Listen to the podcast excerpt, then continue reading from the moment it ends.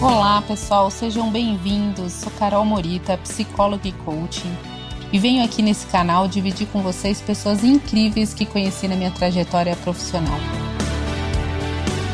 Então, aumente o som e aproveite.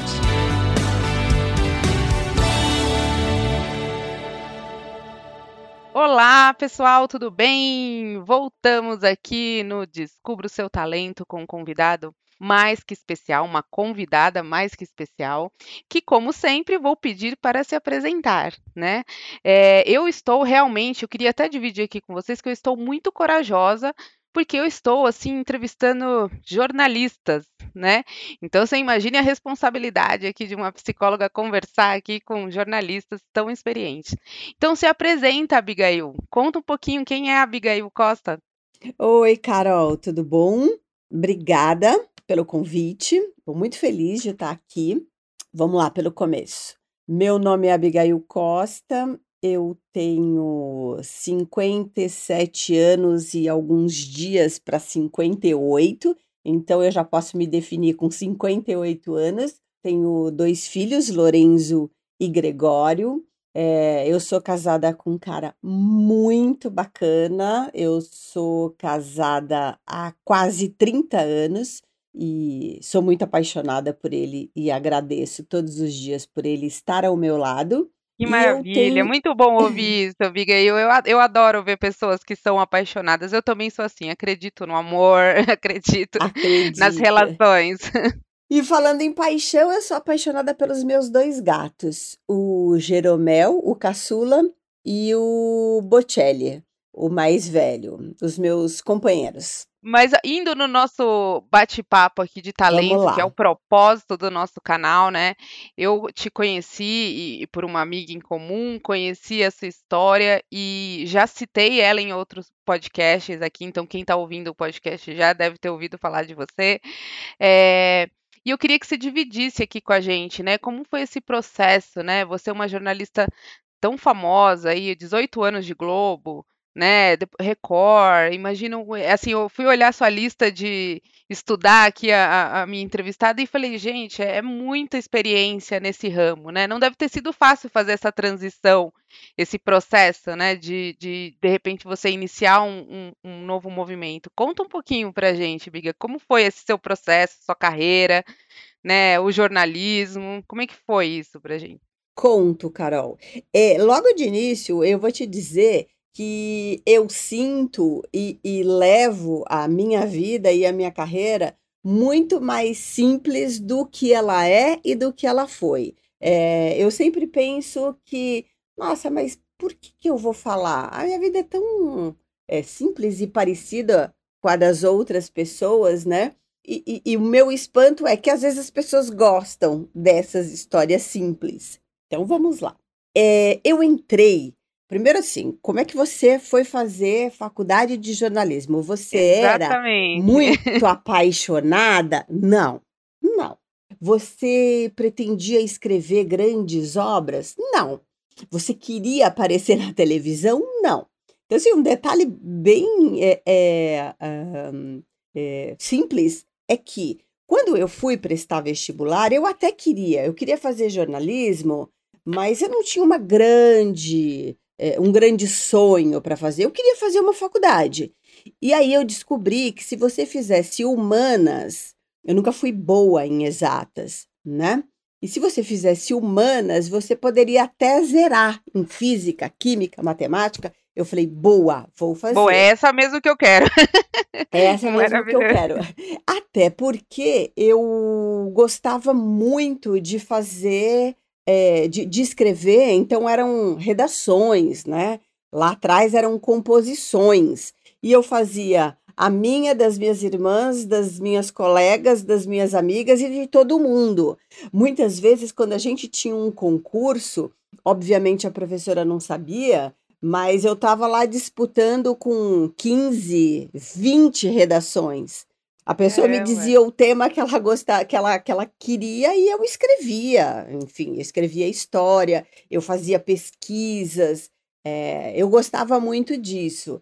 É, quando meu pai ainda estava vivo, ele gostava muito de competição. Então ele sabia que tinha uma é, sei lá, me veio agora à cabeça uma redação de alunos, eu sempre fiz escola pública, tá? Então, alunos de escola pública do mundo todo sobre Thomas Edison.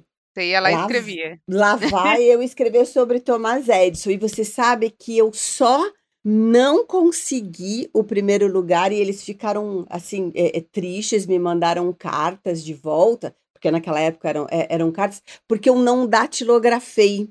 Eu escrevi várias páginas e, e, e algumas, é, os jurados lá, alguns entenderam, óbvio, e mas em algumas palavras elas não foram tão explícitas. Então, Caramba. no julgamento final lá, eu não consegui. Enfim, tudo isso para te dizer que quando eu entrei na faculdade, eu fui na faculdade de jornalismo e o que eu percebi assim, tinha uma um glamour em cima do curso. E uh, eu não tive esse glamour, porque não dava tempo. Vê só, é, quando eu entrei na faculdade, eu quis, eu, eu, decidi, eu comecei a falar em faculdade de jornalismo em outubro e eu ia prestar vestibular em dezembro. Aí o papai morreu no final de outubro. Caramba, é, então você passou a... por uma fase difícil no meio de um processo de decisão, assim. No meio de um processo de decisão. E, e, e o meu pai era muito rico. É, ele tinha uma coisa assim que filha dele só ia é, trabalhar depois que fizesse faculdade, enfim. E aí foi tudo por água abaixo, né? Eu Aquelas vi... crenças que você carrega, assim, quando você vê, você fala, rasga tudo e, começa é, de novo. vamos começar de novo, porque assim, a, a história não é bem essa. Eu fui é, ser recepcionista na Secretaria do Interior com é, recém, recém é, adquiridos 18 anos recém na faculdade, então tudo que eu fazia era tudo novo para mim, né? É, pegar dois ônibus, é, conhecer pessoas, é, entrar na faculdade, então é, era, é, era uma loucura. E o, e o meu salário era para pagar a faculdade, eu me lembro, eram 16 mil cruzeiros. Eu pagava 12 mil cruzeiros de faculdade eu deixava alguma coisa para o ônibus, eu levava a marmita e o resto eu ajudava em casa. Então, Cara, em três, é, em três meses, a minha vida simplesmente ela mudou da água para o vinho, né? Ela mudou em responsabilidade, em querer fazer alguma coisa, mas pensando no hoje. Eu nunca pensava, ai, daqui a dois, três anos. Não, minha necessidade era urgente, era hoje. É, enfim, mas não teve drama nisso tudo, não, viu? Era um. Era, foi um era... aprendizado. Você foi um dia atrás do outro. É um dia atrás do outro, normal. E as pessoas diziam: você está fazendo faculdade, eu estou fazendo faculdade, mas eu estou aprendendo a ser recepcionista também. Eu estou aprendendo a, a, cuidar da, a cuidar de mim, das pessoas que estão à minha volta. E aí, é, assim foi o primeiro, o segundo, o terceiro ano. E no quarto, no, no quarto ano, no último ano, eu tive a oportunidade de ganhar uma, um, uma, um estágio, fazer um, é, um intercâmbio nos Estados Unidos. E eu cheguei para o diretor da faculdade e, e, e contei para ele: olha, eu ganhei esse curso e eu gostaria de fazer, mas eu não quero perder o último ano da faculdade. Eu, eu ficaria quatro meses nos Estados Unidos. E aí ele disse: Olha, eu não estou acostumado a fazer isso, mas é, como eu te conheço, né? Eu sempre fui de, de conversar muito, de procurar é, saber como é que a pessoa estava e tudo mais. E ele era um cara muito legal na faculdade. E aí eu consegui a autorização para passar esses meses fora. Porém, quando eu voltasse, eram notas bimestrais, eu te, teria que. A mesma nota que, que eu fizesse a prova hoje valeria pelos, bi, pelos bimestres anteriores. Ah, entendi. Ia replicar ali para você conseguir fechar o ano. Ah. Lá vou eu. Quando eu volto, eu não sabia que o quarto ano era assim: rádio, você aprenderia tudo sobre rádio, tudo sobre televisão, é, enfim, você teria a prática. E quando eu cheguei, eu me lembro como se fosse hoje, a sala já estava toda definida. A sala era como se fosse uma redação. É, tinha as apresentadoras, os apresentadores, os repórteres e os modelos e manequins, e o que sobrasse era produção e edição. E aí eu nem sabia o que, que era. Eu peguei uma página, meu professor de TV, o Pedro Tadeu, ele deu uma folha e estava escrito lock, ponto, off, com umas tiras assim ao meio. Eu não tinha ideia do que era aquilo lá. Mas eu sabia que eu tinha que tirar uma nota boa, eu sabia que, eu, que era, é, é, a minha nota ia replicar para os bimestres anteriores e eu tinha que me virar. A menina chegou para mim e disse: Olha, sobrou uma editoria de economia. Eu que naquela época não sabia mexer com meu cheque especial do Banespa. Aí eu falei, ok, eu vou dar um jeito. E trabalhando também, voltei trabalhando. Li, e, e eu tava, a minha aula de, de televisão, eu me lembro que era é, às sextas-feiras. E aí, na hora do almoço, eu disse, eu tenho que procurar alguém que saiba sobre esse assunto. Já que eu não sei economia, alguém deve saber. E aí eu pensei, bom, quem eu vou procurar? Eu vou procurar alguém bom no assunto. Quem deve saber muito? Algum comentarista da TV Globo. E aí eu vou lá, no telefone, ligo... É isso que é legal, né? Porque hoje você falando, você fica imaginando, ah, vou entrar no Google, pego o Instagram, entro e tal. Né? É. Na, nessa época, né, Viga, eu acho que é bom falar não. pra galera, não tem essa, você tinha que se virar pra achar a pessoa Pego precisava da tele... informação. Pois é, peguei o telefone e falei com a telefonista da TV Globo, oi, meu nome é Abigail, blá, eu preciso falar é, com o Marco Antônio Rocha. E o Marco Antônio veio ao telefone, me identifiquei, aluna de jornalismo, contei toda essa história que eu contei agora para vocês. E aí ele falou assim: Abigail, é, eu quero muito te ajudar, mas eu não, não tenho tempo agora para te dizer o que está acontecendo no mercado hoje. Você tem um fax aí perto de você? Falei: tenho. Olha, o meu comentário hoje para o jornal será esse. Então eu vou mandar para você e quando a gente tiver um tempo a gente conversa. Bom, esses comentários eh, foram recebidos todas as sextas-feiras. Foram repassados e recebidos. E eu chegava na, tele, na, na, na, na faculdade com a, o comentário dele, eu datilografava naquele espaço do off, né, que o locutor, o apresentador ia ler, e o meu professor começou a, a. Quer dizer, eu comecei a chamar atenção pelos textos. Porque você imagina. Entendi, é, você imagina. Falou, pô, a menina tá. O quê? Ele chegava para mim e ele disse: Abigail, você nasceu para economia. Você nasceu para fazer isso. E eu me sentia mal ao mesmo tempo, mas eu dizia: não, eu, só, eu, eu tenho que passar por isso. Eu vou ter que passar por isso. E nisso, lá na Secretaria do Interior, é, me promoveram para assessoria de imprensa como uma espécie de estágio, nem tinha isso. Em 84 não tinha isso. Mas eu convivia com jornalistas que faziam política dentro de uma empresa estatal. E aí tinha rádio para fazer. Bom, era, era muito simples e eu diria até simplório fazer rádio. O que, que era?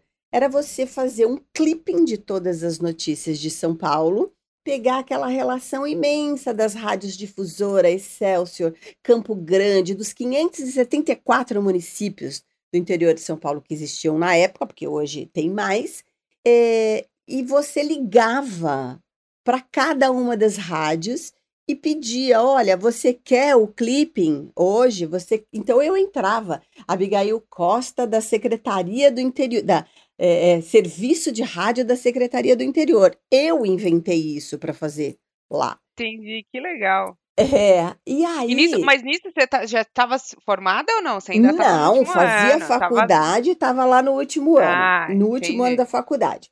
E assim, e essa pressão dentro de mim. Gente, eu não vou para é, é o jornalismo econômico, econômico, porque assim, não tem nada a ver comigo, eu não curto tal. Mas vai chegar o momento em que eu vou poder dizer. Nós ah. estamos num. nós, nós, Lembre-se, nós estamos num salve-se quem puder. Exatamente. Ok. E eu sempre gostei muito de rádio. E aí eu cruzei com um amigo, que é o Marcos Nunes, que eu fiquei sabendo, eu não tenho muito contato com ele, mas que atualmente ele é professor de rádio da faculdade. Que né? legal. Né? E ele trabalhava na Jovem Pan naquele tempo e a gente fazia rádio. Tinha um professor muito legal, é, o Simões, e, e eu gostava muito dele e a gente, eu perdi até meu horário do ônibus para voltar para casa. Ô, Big, mas gente... até entendendo assim, mas então você entrou na faculdade, você, ficou, você se encontrou ali de alguma maneira, né? Você não teve crise. Você, você pode ter tido a crise assim, ah, não sei se eu sou de economia tal, mas você gostou ali da faculdade, curtiu todo esse processo assim. Eu curti, embora eu não tenha um amigo daquela época. Não dava tempo. Eu não tenho Entendi. um amigo. Você, eu sou tinha da... que se virar. Eu tinha que me virar. Eu era da turma do Cabrini, do Kleber Machado, acho que tinha mais dois. Caramba, que é, turma promissora é essa, hein? É, gente muito legal.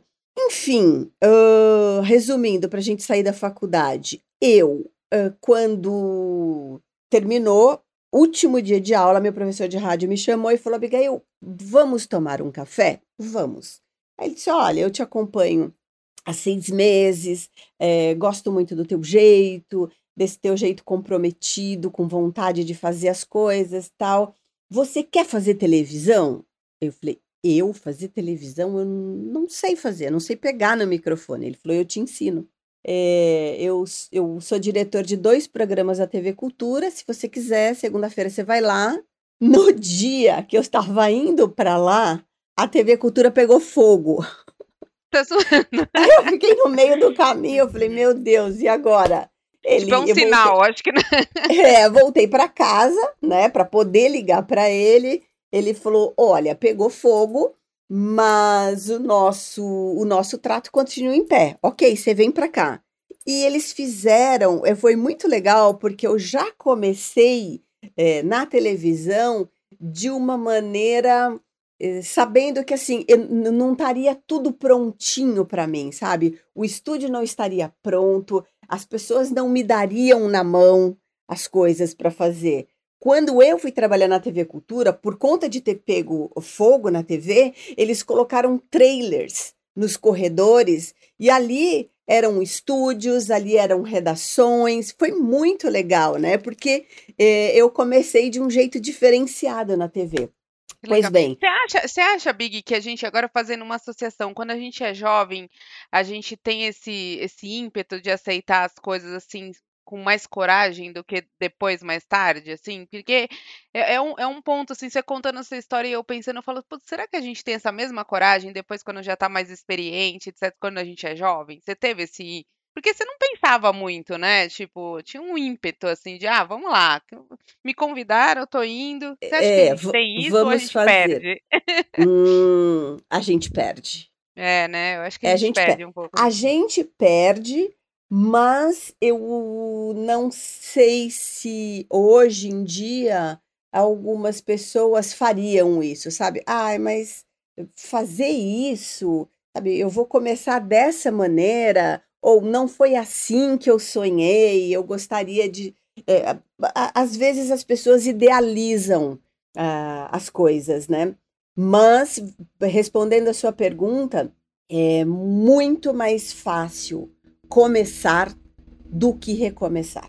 É, recomeçar é, implica em você voltar a, a, a, a, pensar em tudo que você passou e até um pouco de preguiça, sabe? Ai, não, não, isso de novo não quero, tal. E o começar você não sabe, é tudo novo. É verdade, é verdade. Mas conta, e aí? E aí você começou na cultura e eu, aceitando o jeito, do jeito que tava e é, foi. Do jeito que tava, as pessoas tiveram uma generosidade imensa, os cinegrafistas, em me ensinar a, a me posicionar para a câmera, a fazer perguntas. Eles, eles tiveram um carinho muito grande por mim. E numa dessas andanças lá na TV Cultura, que eu fazia dois programas, assim, durou alguns meses, um diretor do esporte me chamou e perguntou: Você quer entrar na equipe de esportes da TV Cultura? Eu falei: Eu quero, mas eu não sei nada, mas estou disposta a aprender.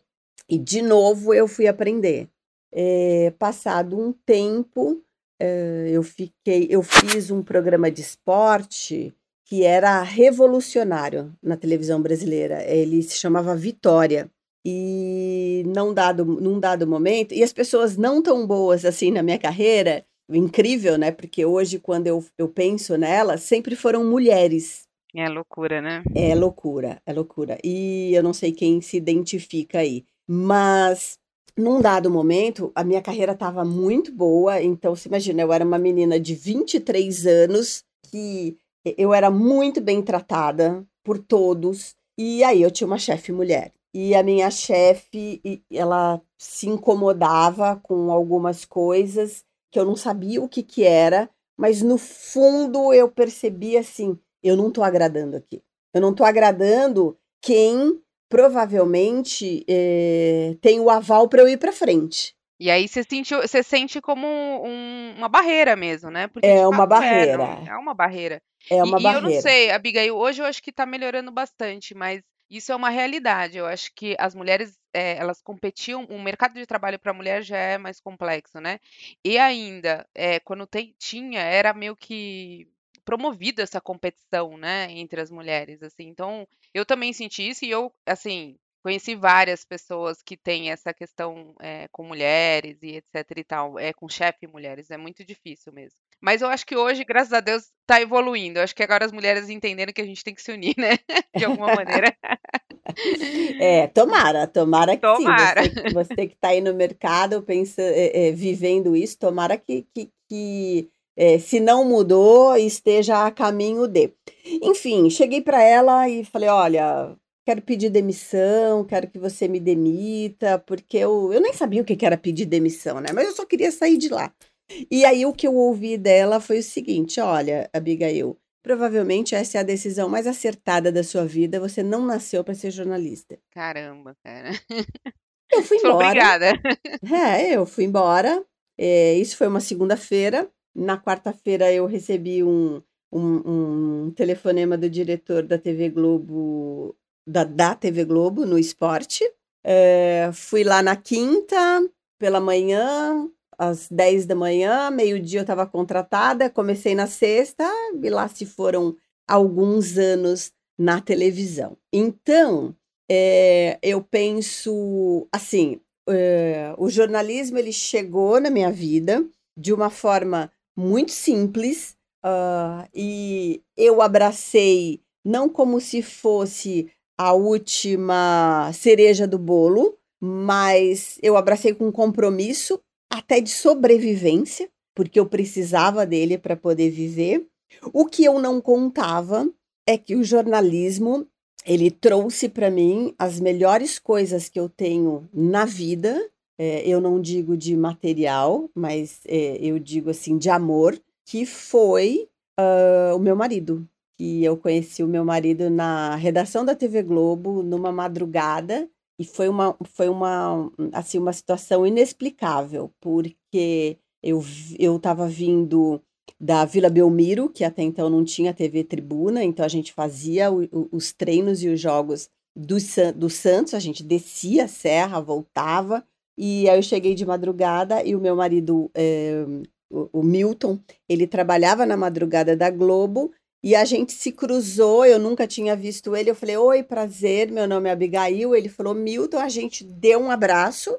E quando eu me separei para ir para a ilha de edição, para editar junto com o editor né, de imagem, o Robertinho perguntou assim para mim: Abigail, você está namorando o Milton? Eu falei: Claro que não, eu acabei de conhecer. Falei, Olha, então fala para ele, porque esse abraço é de quem é, de quem está namorando. E eu cheguei em casa e eu falei uma coisa para minha mãe. Falei, mamãe, eu conheci o homem da minha vida. Que loucura, Bi. Olha, que legal. É, só que não foi tão simples assim. Eu não só namorava, como morava com alguém. Tá brincando? Uhum. Caramba! É, enfim, e aí. É, que demais, lá, Big. É, eu acho que o, o jornalismo, o trabalho, ele também. É, é legal você trazer essa, essa questão, porque mostra que a gente é um ser humano completo. Você está trabalhando, mas as coisas podem acontecer ali, né, no, no ambiente que você nem imagina, né? Então, isso é muito legal. Até para as pessoas estarem também abertas, dispostas. Eu acho que tem muita gente que fala assim: ah, eu sou aqui no trabalho de um jeito. Aqui. Eu falo, gente, não é, você é a mesma pessoa, né? O trabalho faz parte do processo. É, mas você sabe, Carol, que uh, retomando só um pouquinho do que a gente falou lá no início, né? Eu não sei, toda vez que você tem que contar uma história, a história ela tem que ter é, glamour, né? Ela tem que ter é, sofrimento. E eu não vejo a minha história assim. A minha história é uma história normal. É, eu vivo normal, mas ela, ela teve durante essa história algumas passagens que me deixam extremamente feliz, né? A construção da minha vida pessoal, graças ao jornalismo, o que eu tenho é, de, de conhecimento com pessoas, é, de conhecer o mundo, é, graças ao jornalismo, enfim, não tem, eu não vejo um glamour, mas eu vejo uma vida bem definida, sabe? Não, mas, ô, Abigail, toda biografia é uma biografia linda. Se a gente for conversar com as pessoas, independente do glamour ou não,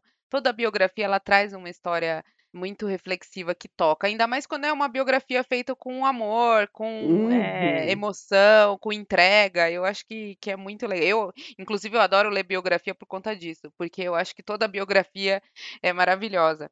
Mas, Big, voltando aqui, aí você ficou 18 anos na Globo, foi que você ficou? É, Quanto tempo?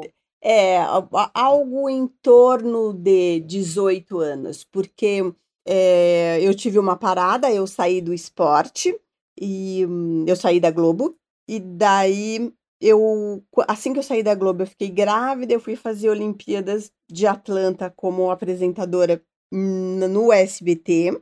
Meu filho nasceu, ele estava com um aninho eu voltei para a TV Globo, daí eu voltei para a TV Globo é, na área de comportamento, que eu segui depois. Eu saí do esporte, voltei para a área do comportamento.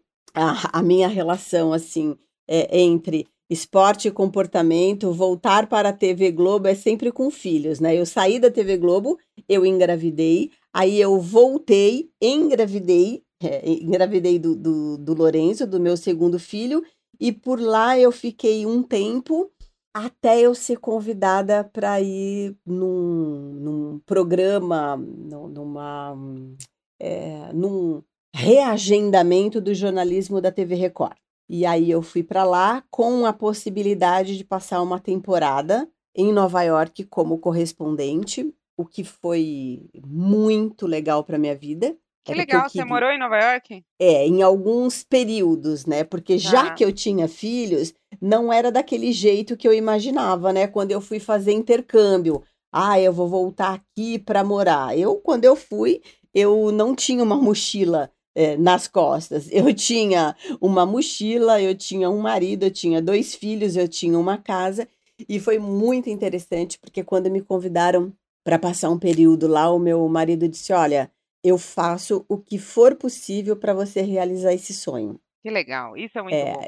E aí a gente decidiu que eu levaria um filho comigo, caçula, para eu, não me, é, eu não me sentir tão só. E como a minha irmã mora em Nova York, é, eu ficaria é, é, viajando um pouco mais até Manhattan, mas sabendo que eu, quando eu voltasse para casa, o meu filho estaria lá, então eu abri mão de ficar em Manhattan, num hotel, enfim, num, num flat, para poder ficar com ele. E, enfim, é, só que não dá muito certo, né? Porque. É, é, você acaba tendo que abrir mão de muita coisa, né? Mas isso eu acho legal, Big, você contar, porque é o glamour, né? Que todo mundo acha que a mulher vai lá, trabalha, televisão e tal, e não sabe o quanto tem atrás a família, né? O quanto as coisas a gente deixa muitas vezes para trás, o quanto a gente sofre crises, né? Tipo, nossa senhora, será que eu tô fazendo a coisa certa? Sim. imagino, imagino que você deve ter sofrido. Sim, porque daí, tá, era um sonho meu, mas eu tinha que arrastar, né, essas pessoas comigo.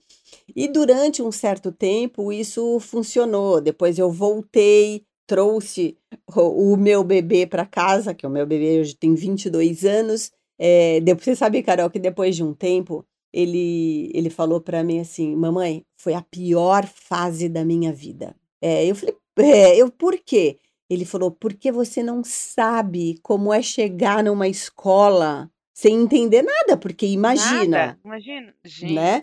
E ele falava: Hoje eu, dec eu decidi assim: hoje eu só vou falar yes. Depois eu só vou falar no. Aí um dia que ele resolveu falar no, é, a, a, a, a, professora chegou e falou: E alguém vem te buscar hoje? Ele falou: No. E ele ficou no cantinho o tempo todo. E a minha irmã foi buscar, ele não aparecia, enfim. É, só para você ter ideia, assim. Mas deve, muito... ter, deve ter histórias interessantes. é, para você ter uma ideia que muitas vezes é, você pensa que ah, isso vai ser muito legal na vida da pessoa, né? Eu vou levar essa pessoa junto comigo. E não é tão legal assim para ela, enfim. Mas não foi nada que causou traumas. Ele é um apaixonado por Nova York. Ele pode dizer que ele passou alguns períodos lá como criança, enfim. É, retornando à nossa conversa, então eu já estava na Record e aí eu passei por mais dois, mais três períodos, né? Indo, ficando um tempo e depois voltando. Passei cinco anos, quase cinco anos na TV Record. E aí o contrato não foi renovado e era uma fase que eu já eu não estava muito é, feliz comigo por conta hum, do que eu fazia, né? Algumas reportagens elas me traziam muito sofrimento. Então, é, tudo que é ligado ao crime, é, eu não curto fazer, eu não tenho interesse, é, é, eu, eu ainda tenho que trabalhar muito esse meu lado, porque eu prefiro não saber. E, e, quantos anos você tinha, Big, nessa época que você começou a ter esse desconforto? Foi muito interessante você ter tocado nisso, porque lá com os meus 18 anos eu imaginava entrar na faculdade, é, eu imaginava ter uma carreira, me casar e aos 40 anos, tá, eu já tô terminando tudo, tá? Não foi bem assim. Eu tinha, eu tinha essa mesma fantasia, gente. Eu não sei o que acontece. Alguém criou isso na gente. É, pois é. Eu acho que vem um pouco das nossas mães. Eu não sei a sua, mas eu vi a minha mãe. É, a minha mãe, quando disse que se casou aos 24, eu pensava, nossa, como casou velha, né? Aos 24. Eu me casei aos 29, eu fui mãe aos 33, depois aos 36 e aos 42 anos eu estava recomeçando a minha carreira eh, de jornalista em outro lugar. Então, para você ver como a gente está em constante renovação sempre, né? E não é a idade. Bom, né?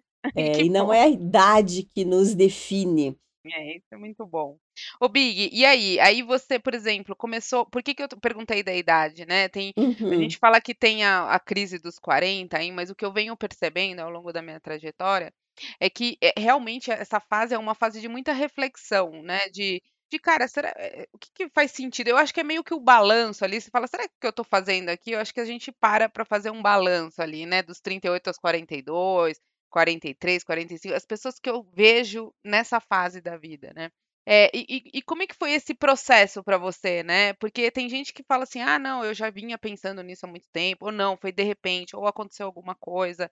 É, o que, que despertou em você essa, esse incômodo, vamos dizer assim, né? Eu acho que num primeiro momento é um incômodo, assim. O que, que despertou? Como foi esse seu processo? É, eu não vinha pensando assim, ah, eu vou largar porque você pensa no salário, né? Eu não pensava no trabalho. Eu, eu, eh, eu já tinha, eu, eu já estava num lado é, meio só pensar no financeiro, só pensar no financeiro.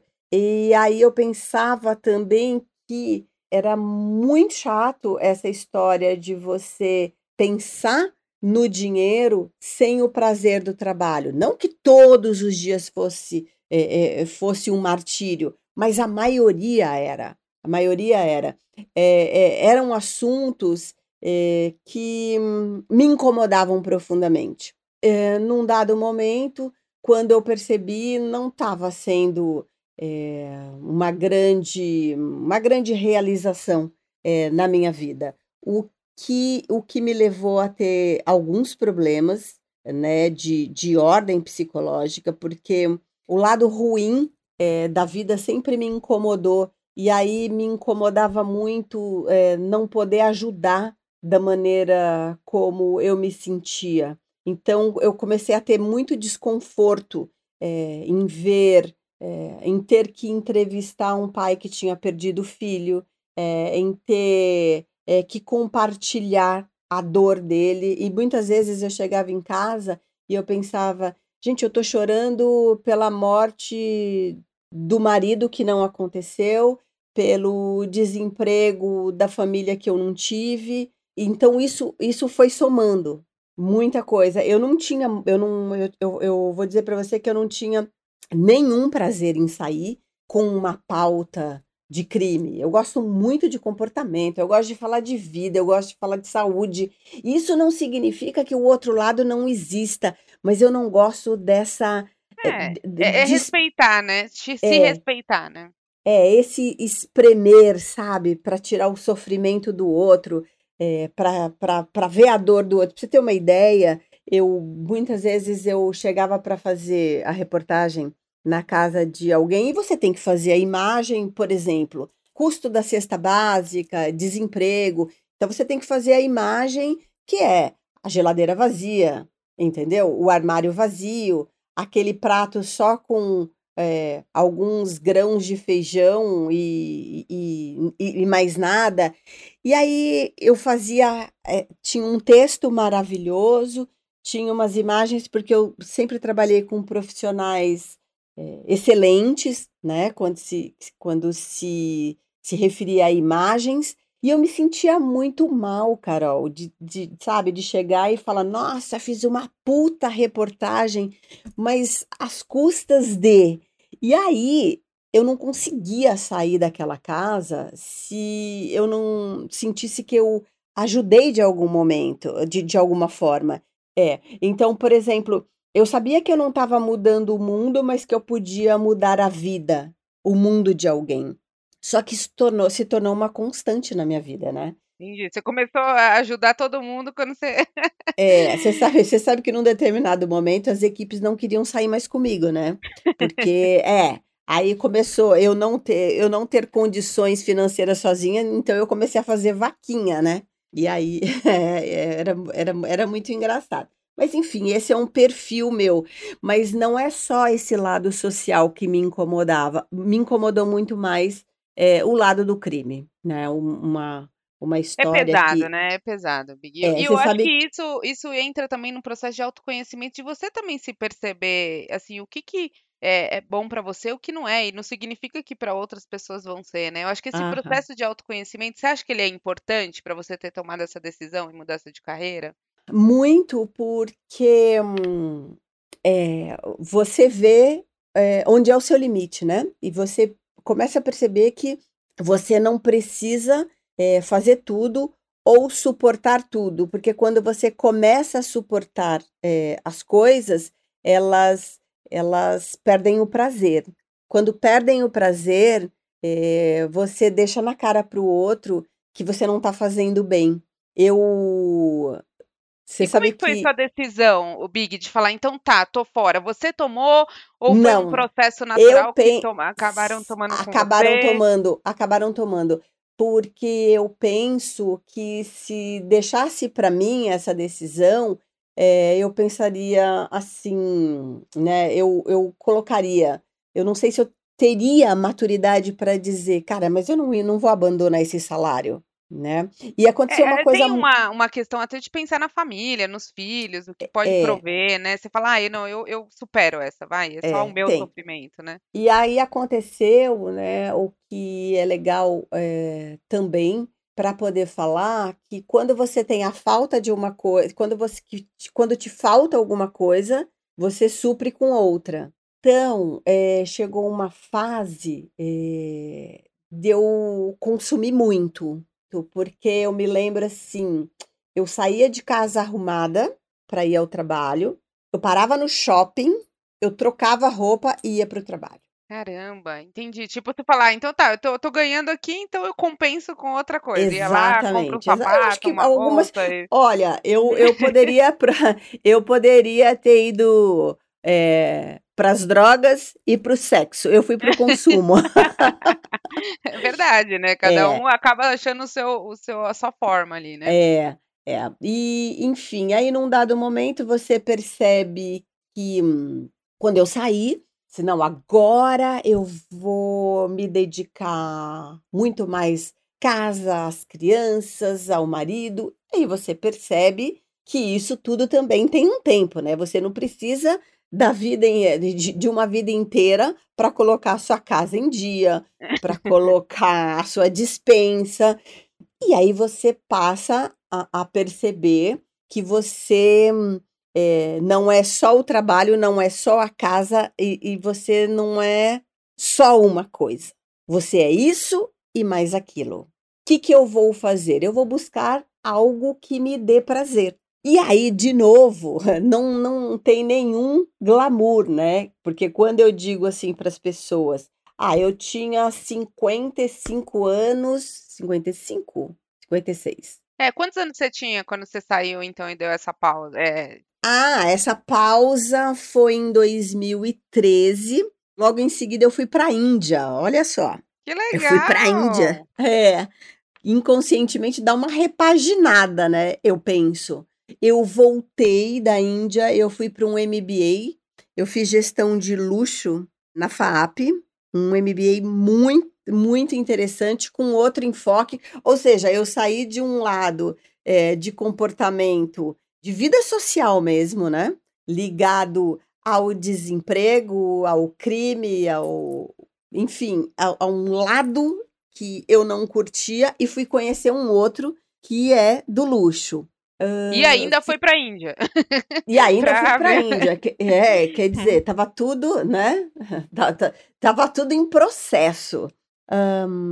Mas é depois e aí hã, e aí só só pra eu entender aí, então na verdade, que é que é uma coisa interessante a gente que eu percebo, né, a gente falando com as pessoas, você se abriu para as possibilidades que existiam, você ainda não sabia o que você queria, mas você sabia o que você não queria mais, certo? O que eu não queria era aquilo. E Carol, é muito in interessante, porque eu sempre penso, né, eu saí do trabalho é muito normal você sair do trabalho, você fazer contatos com pessoas que você conheceu, né, ao longo do trabalho, eh, você dizer que está aberta, né, para as novas coisas, tal. Eu nunca procurei ninguém.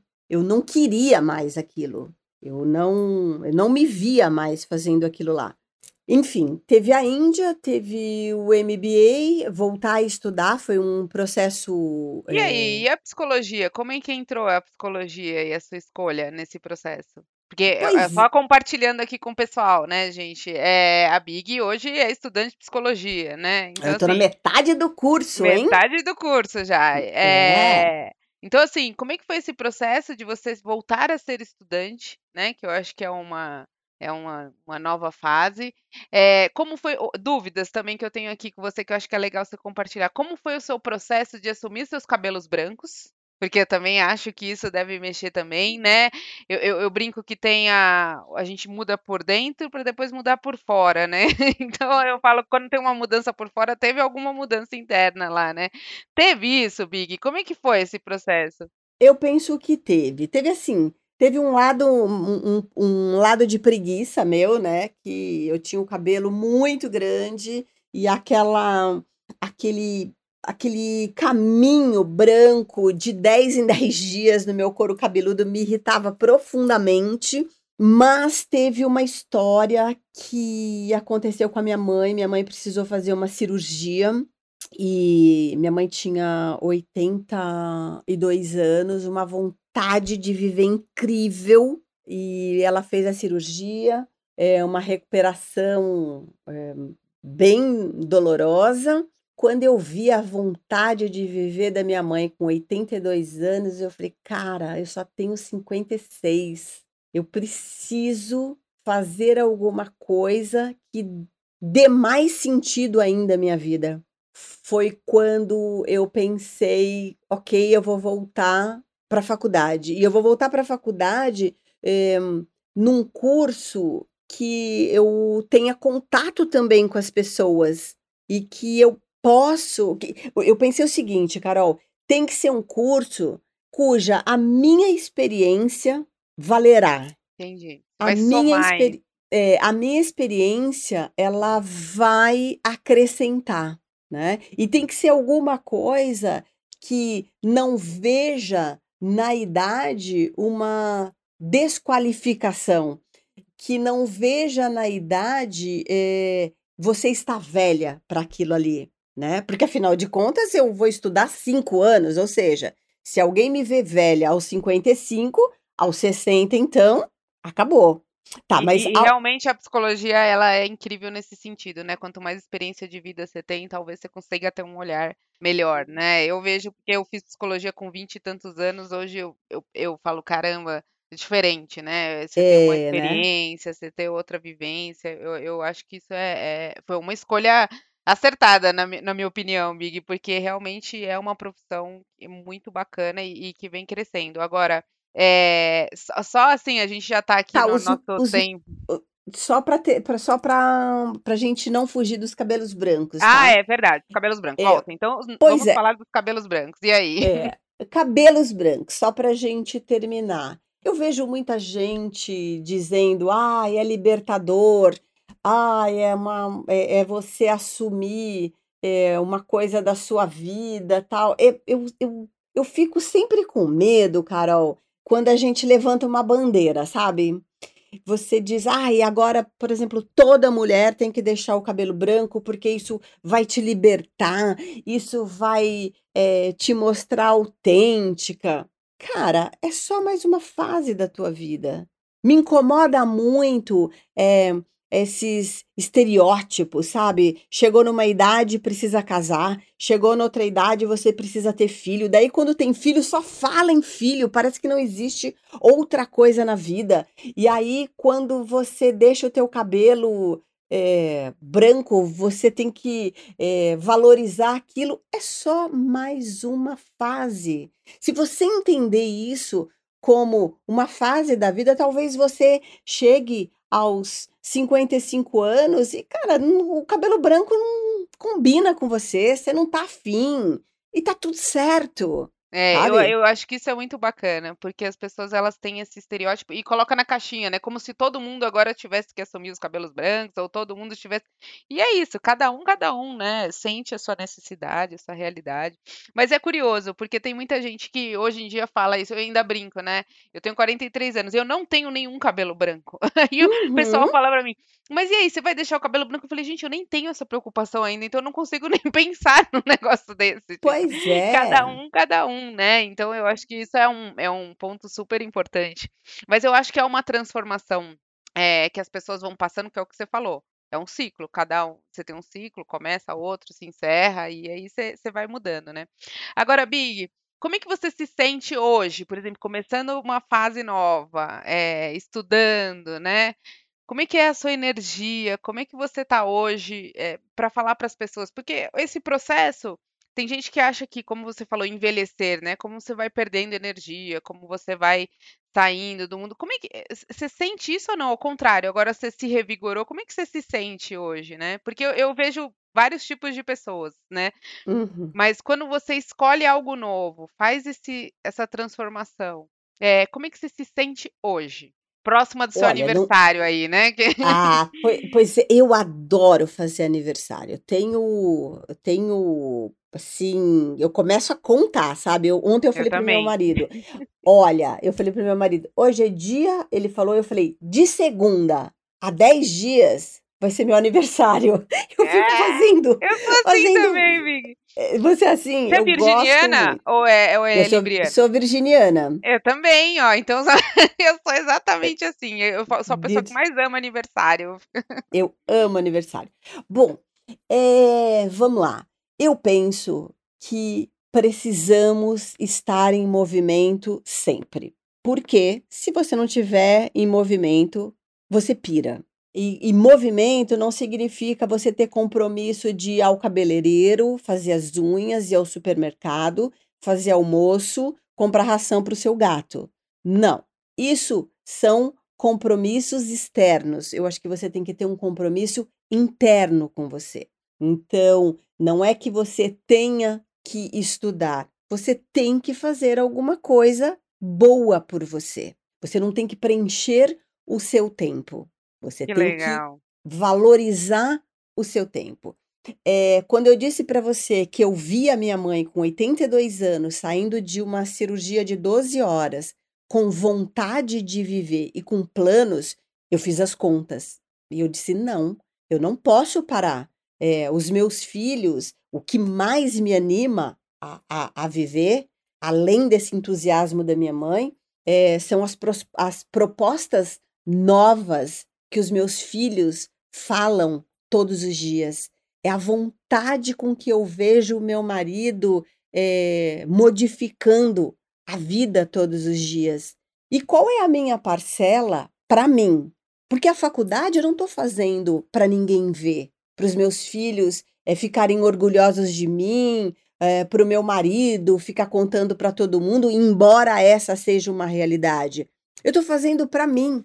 O final, quando as pessoas perguntam assim, mas o que, que você imagina? O final, Carol, eu sei. Se eu continuar na faculdade, é que daqui, é, quando eu tiver 60 anos, e a gente volta a conversar quando eu tiver 60 anos, eu serei é, jornalista e psicóloga. O final eu já sei, mas entre esses 60 e esses 58 anos, mais dois anos, como é que vai ser? Então, é uma grande preocupação que eu tenho e é o que me faz ir para frente é o caminho, É, sabe? isso é muito bom. E, e isso, e, e Abigail, isso é muito legal. A gente não pode deixar as pessoas perderem essa, essa questão do viver o caminho, né? Constrói andando, né? Vamos andando, vamos, que nem eu falo, vamos fazer o podcast, você tem o 10% mais, super legal, vamos se reinventando, aprendendo coisas novas. É importante. O que vai dar, a gente não sabe, né? Mas eu acho que pelo É, menos a gente se diverte, não é? Que nem a gente se diverte. pois é, pois é. E você falou no- na história dos 10% ma- mais, que agora é o nosso canal no YouTube que eu faço é, com uma amiga sua também, que é a Simone Domingues, uma querida, uma psicóloga, e, e até para falar para os outros, né? Que essa história do canal 10% mais é uma coisa que você pode fazer. É, para enriquecer a tua vida, é, fazer alguma coisa que é, te deixe feliz. Então, hoje, né, e, e a pergunta que eu te faço, como deve ser prazeroso para você fazer o podcast, né, conhecendo pessoas, falando do jeito que você gosta de fazer as coisas, para mim também tem um, um prazer muito grande é, em fazer os 10%, em ter a faculdade, e aí algumas pessoas podem pensar assim, mas você é sempre assim? Ligada nos 220? Não, às vezes eu não tô nem no 110, Carol. E tá tudo certo. Hoje eu não tô, amanhã eu, eu é, engreno de novo, amanhã eu pego no pique de novo. É, o importante é assim, é pensar que nem todos os dias estamos bem. Você não precisa ser a primeira, mas você precisa se colocar em primeiro lugar na sua vida. E é o que eu estou fazendo hoje. Muito bom, Big, muito bom. Se você tivesse, então, por exemplo, agora, nossos ouvintes que estão ali na crise, tão, não estão felizes no trabalho, e eles estão fazendo uma transição, que, que dica você daria para essa pessoa, por exemplo? Que, que, que você deixaria para acolher o, o momento dessas pessoas? Que Olha, é, é, eu, eu- o que eu diria é procurar alguma coisa que te dê prazer. Eu sei que se você estiver precisando financeiramente é, de, é, por, por exemplo, ficar no trabalho, você diz, não, eu quero sair, mas eu dependo disso aqui, continua no teu trabalho e procure alguma coisa em paralelo que te dê prazer. Porque a gente não precisa ser só uma coisa. A gente pode, pode e deve ser é, várias coisas juntas. É, não se desgaste pelo que você tem hoje, pensando que você poderia ser muito melhor. Vai procurando aos poucos. o que você quer. E é muito importante dizer para nada na vida, nada na vida, você é, é, está atrasada ou é tarde demais. Ah, isso é muito bom, Big, muito bom mesmo. É, se as pessoas quiserem te conhecer, conhe falar com você, é, entender um pouco mais da sua história, como é que elas te acham, Big? Um, tem o Instagram, Abigail Costa. Eu gostaria, você pode escrever para mim, eu te respondo numa boa. É, essas indecisões também eu gosto muito de compartilhar, para sempre ver que a gente tem saída, para tudo tem saída. Quero que você conheça também o nosso arroba 10% mais, que a gente fala sobre saúde mental e comportamento. E também você pode acompanhar no YouTube o 10% mais, que eu vou adorar ter você por lá. Que legal, Big. Ó, mais uma vez, gratidão por você compartilhar sua história com a gente. Que você não acha tão glamourosa assim, mas eu acho maravilhosa e eu tenho certeza que os ouvintes aqui também vão gostar bastante de ouvir essa sua evolução, né, profissional, pessoal. É, eu acho que é, é, é importante a gente trazer essa proximidade, essa humanidade, de trazer as crises, de trazer os conflitos, né, os altos e baixos é, de todo profissional. Então, assim, eu te desejo muito, muito sucesso aí nessa nova trajetória, muita aprendizagem, muita diversão, né? E, e, que a gente mantenha sempre esse contato que eu adoro, a gente se fala bastante e, e possa ajudar aqui com o nosso bate-papo a reflexão de alguém aí que ouviu, que se identificou, né? E que queira conversar com a gente sobre esses temas de descobrir os talentos, descobrir seus desejos, um processo de autoconhecimento aí. Obrigada, Carol. Obrigada pelo convite, por esse espaço. É, eu espero que todos que nos ouçam, que em algum momento da vida vai acessar a esse podcast, não fique preso ao eu preciso ser feliz. Divirta-se, porque você vai encontrar um momento em que você será feliz. Né? Procure, procure alguém para dividir é, essa felicidade com você. Procure alguém que goste de você e que esteja afim de sorrir com você. É, muito bom, muito bom, Big. Então, muito obrigada por sorrir comigo hoje, Big. Foi muito obrigada. bom sorrir com você hoje. Ah, obrigada, meu anjo. Um beijo, um beijo para todo mundo. Um beijo. Uma produção, voz e conteúdo.